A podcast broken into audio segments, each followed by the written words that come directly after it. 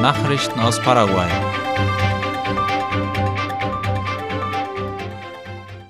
Philadelphia macht mobil gegen Dengue.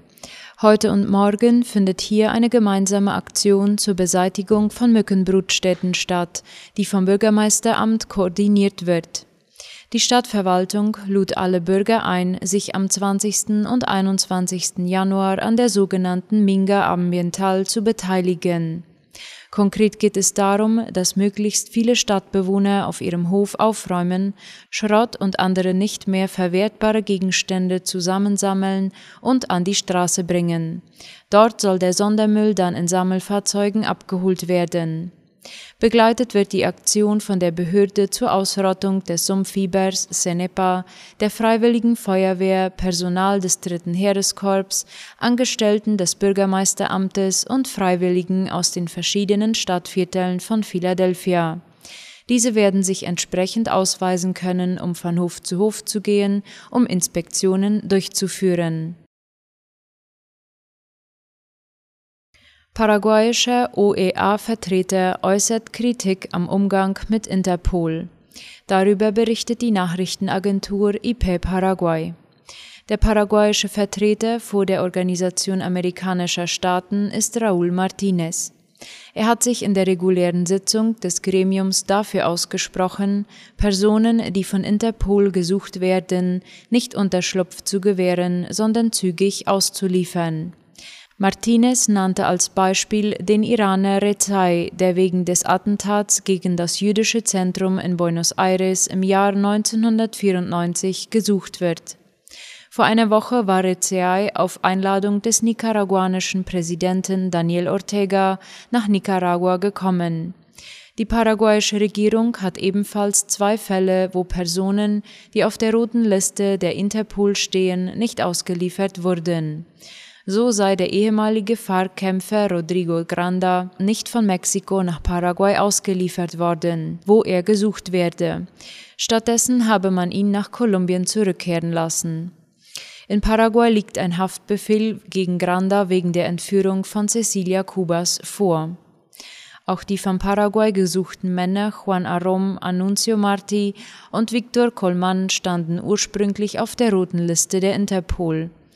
Laut Angaben von Martinez sind sie von der Liste gestrichen worden, was ihnen ermöglicht hat, sich von Uruguay nach Finnland abzusetzen.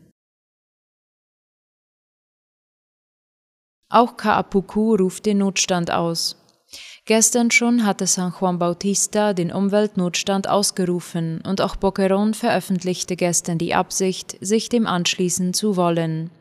Nun hat auch die Stadtverwaltung Kaapuku den Notstand wegen der Brände und Wassermangels in dem Bezirk, gelegen im Departement Paraguay, erklärt. Darüber schreibt die Zeitung Ultima Hora. Einer der Hauptgründe für diesen Schritt ist das Austrocknen des Flusses Yaguaru-Guasu, der rund 17 Wasserverteilungsunternehmen in dem Bezirk mit Wasser versorgt. Diese kritische Situation dauert nun schon mehr als zwei Monate an.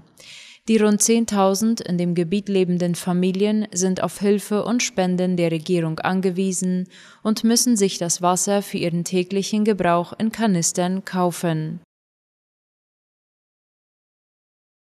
Heute findet in Encarnacion eine Jobmesse statt. Wie die staatliche Nachrichtenagentur IP Paraguay meldet, veranstaltet das Arbeitsministerium MTESS am heutigen Donnerstag eine Jobmesse in der Hauptstadt des Departements Itapúa Encarnación. Der Beginn der Veranstaltung war für 9 Uhr angesetzt und die Aktion findet am Sitz des MTESS in der genannten Stadt statt. Es handelt sich um eine Jobmesse, bei der mehr als 30 Arbeitsplätze angeboten werden.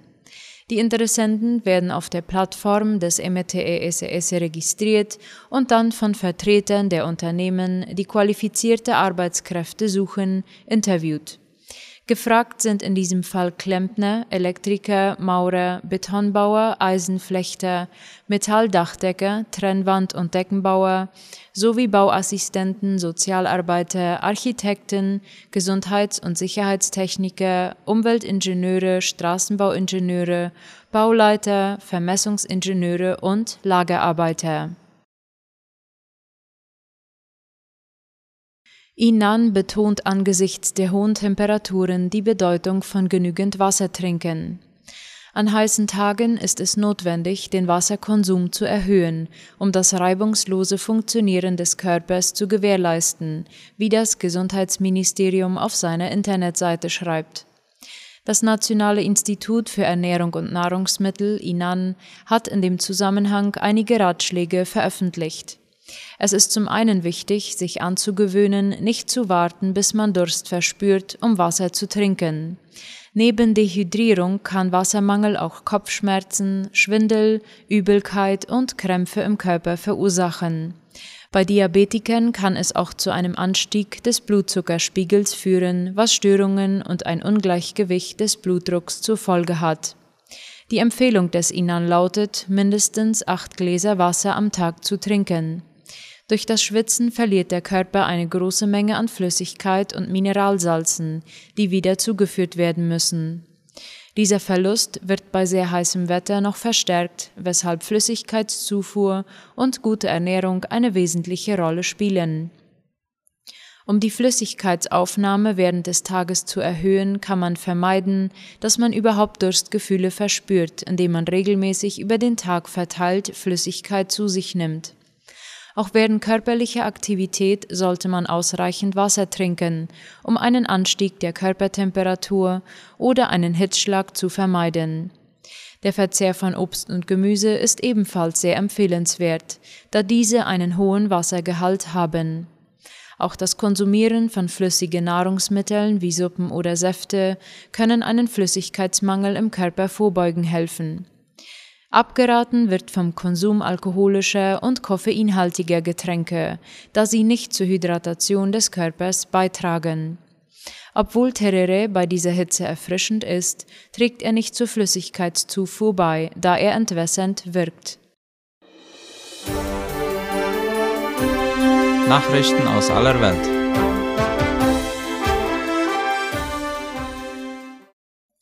Deutschland und Israel vereinbaren U-Boot-Deal. Israel und Deutschland haben sich auf einen U-Boot-Deal geeinigt. Darüber informiert die Tagesschau. Demnach soll ThyssenKrupp Marine Systems in Kiel drei U-Boote für Israel bauen. Die Kosten liegen bei etwa drei Milliarden Euro. Laut dem israelischen Verteidigungsministerium geht es um U-Boote der neuen Klasse Dakar. Sie sollen nach und nach ältere der bisher sechs Modelle aus Kiel ersetzen. Innerhalb von neun Jahren soll das erste U-Boot nach Israel geliefert werden. Das Geschäft war schon 2017 vereinbart worden, lag jedoch wegen Korruptionsvorwürfen auf Eis.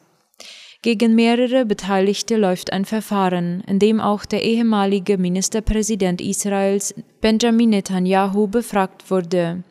In Deutschland wurden die Ermittlungen bereits Ende 2020 eingestellt, weil es keinen hinreichenden Tatverdacht gegeben habe. Die Lieferung der U-Boote nach Israel ist umstritten. Experten zufolge können sie mit Atomwaffen ausgerüstet werden. Die Bundesregierung hat jedoch die Unterstützung solcher Deals in der Vergangenheit mit der besonderen Verantwortung Deutschlands für Israels Sicherheit begründet. Europäischer Gerichtshof erklärt Indexierung der Familienbeihilfe als unzulässig. Der Generalanwalt des Europäischen Gerichtshofs Richard de la Tour hat heute in seinem Schlussantrag festgehalten, dass die Indexierung der Familienbeihilfe in Österreich gegen EU-Recht verstößt. Mit Indexierung ist gemeint, dass sich die Höhe der finanziellen staatlichen Unterstützung für im EU-Ausland lebende Kinder am dortigen Einkommensniveau orientiert. Davon betroffen sind vor allem Familien aus Ost- und Südosteuropa, für die diese Indexierung eine mitunter deutliche Kürzung der Sozialleistung bedeutet. Wie es in der Begründung von de la Tour heißt, müssen Arbeitnehmer in Österreich, die Staatsangehörige eines anderen Mitgliedstaats sein, die gleichen Beihilfen und steuerlichen Vergünstigungen wie österreichische Arbeitnehmer erhalten können. Sie tragen schließlich in gleicher Weise zur Finanzierung des österreichischen Sozial- und Steuersystems bei wie österreichische Arbeitnehmer, heißt es. 1,2 Millionen Tote durch antibiotikaresistente Keime. Wie die Tagesschau schreibt, warnen Experten seit Jahren vor der Gefahr von antibiotikaresistenten Bakterien. Von Antibiotikaresistenz sprechen Ärzte in der Regel, wenn krankmachende Bakterien durch das Antibiotikum nicht vernichtet werden. Nun zeigt eine Studie, mehr als 1,2 Millionen Menschen auf der Welt sind im Jahr 2019 einer Schätzung zufolge unmittelbar an einer Infektion mit einem antibiotikaresistenten Erreger gestorben. Für ihre Untersuchung haben Forscher Daten aus der Fachliteratur, aus Krankenhausdatenbanken, Überwachungssystemen und anderen Quellen analysiert. Insgesamt wurden 204 Länder und Regionen, 23 krankmachende Bakterien und 88 Kombinationen von Bakterien und Antibiotika erforscht. Am stärksten betroffen waren der Studie zufolge Länder im westlichen Afrika südlich der Sahara. Dort habe es auf 100.000 Menschen fast 24 Todesfälle gegeben, die sich unmittelbar auf eine Infektion mit einem resistenten Erreger zurückführen ließen, hieß es. In reichen Ländern lag die Rate bei 13 Todesfällen auf 100.000 Einwohner. Kinder unter fünf Jahren seien am stärksten gefährdet, wie es heißt. Ein Mitautor der Studie sagte, dass nun das Ziel sein müsse, die Infektionen weitgehend zu vermeiden, zum Beispiel durch verbesserte Hygiene. Außerdem müsse der unangemessene Einsatz von Antibiotika reduziert werden, etwa bei viralen Infektionen, die grundsätzlich nicht auf Antibiotika ansprechen. Joe Biden große Hoffnung, großer Absturz. Ein Jahr nach dem Amtsantritt droht Joe Biden zu scheitern. Die nächsten Wahlen könnten zum letzten Glockenschlag der amerikanischen Demokratie werden. Schuld daran sind vor allem die Demokraten selbst, meint Olivier Saleh. So die Deutsche Welle. Mit großen Zielen ist er angetreten, die Wirtschaft der Vereinigten Staaten nach dem pandemiebedingten Einbruch wieder zum Laufen zu bringen.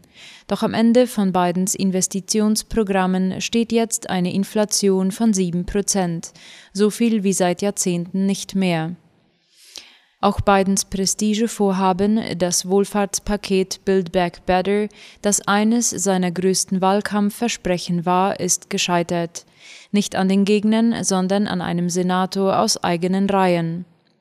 Amerika einen, die historische Spaltung überwinden, war ein weiteres zentrales Versprechen. Doch auch hier sieht die Bilanz nüchtern aus. Die Armut in den Vereinigten Staaten ist durch die Pandemie noch extremer geworden. Weite Teile der republikanisch wählenden Hälfte der Bevölkerung sind nicht mehr mit Argumenten zu erreichen und irrlichtern weiterhin an krude Verschwörungstheorien und an den Wahlsieg Donald Trumps glaubend vor sich hin. Wähler beider politischen Lager bescheinigen Biden eine historisch geringe Beliebtheit. Läuft alles so weiter wie bisher, schlittern die Demokraten sehenden Auges in eine krachende Wahlniederlage bei den Zwischenwahlen im kommenden Herbst. Donald Trump könnte dann politisch wieder aufstehen und sogar Sprecher des Repräsentantenhauses werden, wie manche auf dem Capitol Hill schon spekulieren. Das wäre der Anfang vom Ende Bidens und vielleicht auch die Rückkehr Donald Trumps.